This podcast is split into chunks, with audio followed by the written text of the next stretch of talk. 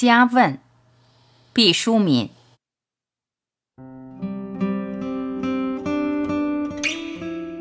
家是什么？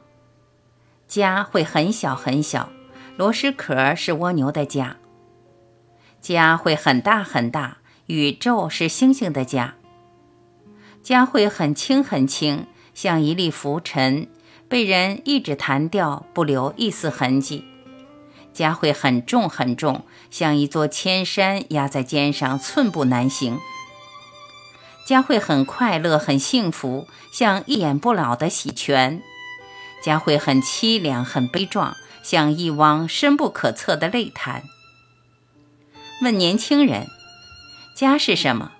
他们回答：家是粉红色的玫瑰，有刺更有蕾。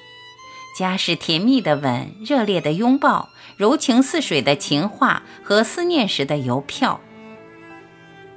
问中年人，家是什么？他们回答：家是心灵与肉体的港湾，能停泊万吨巨轮，也能栖息独木小舟。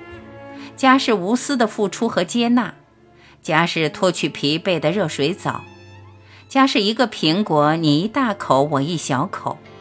家是一副重担，我愿这边的利弊短，你那边的利弊长。问老年人，家是什么？他们回答：家是黄昏湖边的搀扶，家是灯下互相剪去丝丝白发，家是一件旧风衣，风也是他，雨也是他。家是虽非一见钟情，却望白头偕老的漫漫旅程。家是目前的一只黄菊。问孩子，家是什么？他们回答：家是妈妈柔软的手和爸爸宽阔的肩膀。家是一百分时的奖励和不及格时的斥骂。家是可以耍赖撒谎当皇帝，也是俯首听命当奴隶的地方。家是既让你高飞。又用一根线牵扯的风筝。问情人，家是什么？他们回答：家是舔着伤口的两只狼，家是荷尔蒙的汹涌分泌，家是一日不见如隔三秋，家是猜忌、争执、思念、指责的杂耍场，家是枕边泪、窗前月，家是今夜你会不会来？问养家的人，家是什么？他说：“家是勋章，你挂在胸前，别人也看不见；家是暗地里逼你不断挣钱的鞭子，直抽得你遍体鳞伤。”问弃家的人，家是什么？他说：“家是一种能力，一种学习。我自存无力从那里毕业，就中途逃亡了。”问无家的人，家是什么？他说：“家是羁绊，家是约束，家是熄灭人创造激情的沼泽地，家是一种奢侈的糜费。”问恋家的人家是什么？他说：“家是树上的喜鹊窝，纵然世界毁灭了，只有家在，依然有一切。”问恨家的人家是什么？他说：“家是爱情的终点。”家是英雄气短的坟墓，家是累赘，家是负担，家是你挂在你项上的枷锁，家是你自卖自身的契约。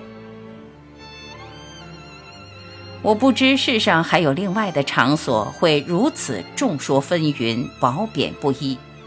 纵观家庭是大千世界的缩影，人们在家中卸去重要角色的面具，露出天然嘴脸，最坦率。最赤裸，人性的善与丑，方寸之间，纤毫毕现。一代伟人能制裁好一个国，未必能调理好一个家。能统帅千军万马的将军，可能是妇孺群差下的败军。有人认为家是最自由、最放任的所在，可以放荡不羁。其实，家是最考验责任感的圣坛。对一个托付终身的人都无法负起责任，你还能承诺他人的妻主吗？连自己的一脉血缘都不能照料和抚育，你还能爱国爱民吗？在家中，我们看到了太多太多的丑恶。对亲人施暴的人，不可能对他人仁慈；在家中阴郁的人，不可能对太阳微笑；在家中诡计多端的人，不可能真诚地对待友人；在家中粉饰虚伪的人，不可能直面惨淡的人生。如果没有准备好，请不要私下走进家庭的门票；如果没有爱自己也爱别人的能力，请不要构造家庭的地基。许多人抱着从家庭掠取资源的动机，匆匆为自己寻一个可供汲取能力的后勤仓库，殊不知家庭不是无中生有变出魔力的黑斗篷。家庭的温暖，先要无私无偿的培养和付出，然后才像春草毛茸茸的生长起来。一旦失去了爱情的滋养，再稳固的家也很快风化。爱的力量有时很巨大，有时贫瘠，全看你是否以心血浇灌。家庭里如果没有神圣感，请别要孩子。家庭缔结之时，并不是简单男女人数相加，而是诞生了另样的结构，一个崭新的物种。这个物种的花朵和果实就是孩子。一花一世界，一家一宇宙。婴儿降临世上，家是包裹他的蛹壳。倘若家中种满健康的爱的花粉，他就吮吸着，他用爱字样构建着自己的听觉、嗅觉、知觉，渐渐地酿成心中小小的蜜饯。在爱中长大的孩子，爱是他的羽翼，爱是他的长矛。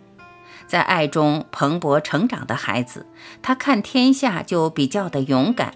他看前途就比较的光明，他看事物就比较的冷静，他看死亡就比较的坦然。在纷乱和丑恶的气氛中成长的孩子是伪劣家庭的痛苦产品。他们在家中最先看到并习惯的待人处事经验是破碎流离和粗暴残酷。他们是那样幼小，缺乏分辨的能力，以为这就是人世间的模型。当他们走进社会的时候，会不由自主地以不良家庭模式对待他人，将紊乱和不协调传染到更远的范畴。更令人惊惧的是，来自不完美家庭的孩子们彼此具有病态的吸引力，仿佛冥冥中有一块恶作剧的磁石，牵引性格有缺陷的男女格外同病相怜，迫不及待走到一起。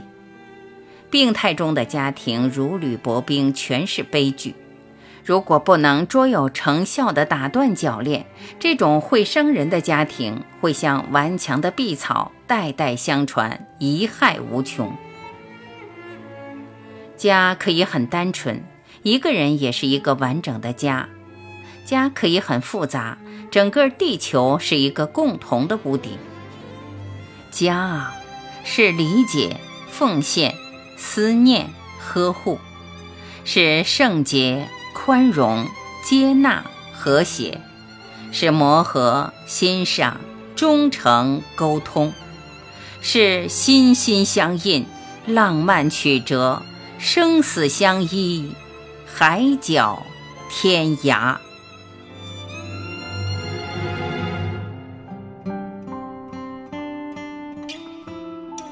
感谢聆听。我是婉琪，今天我们就分享到这里，明天再会。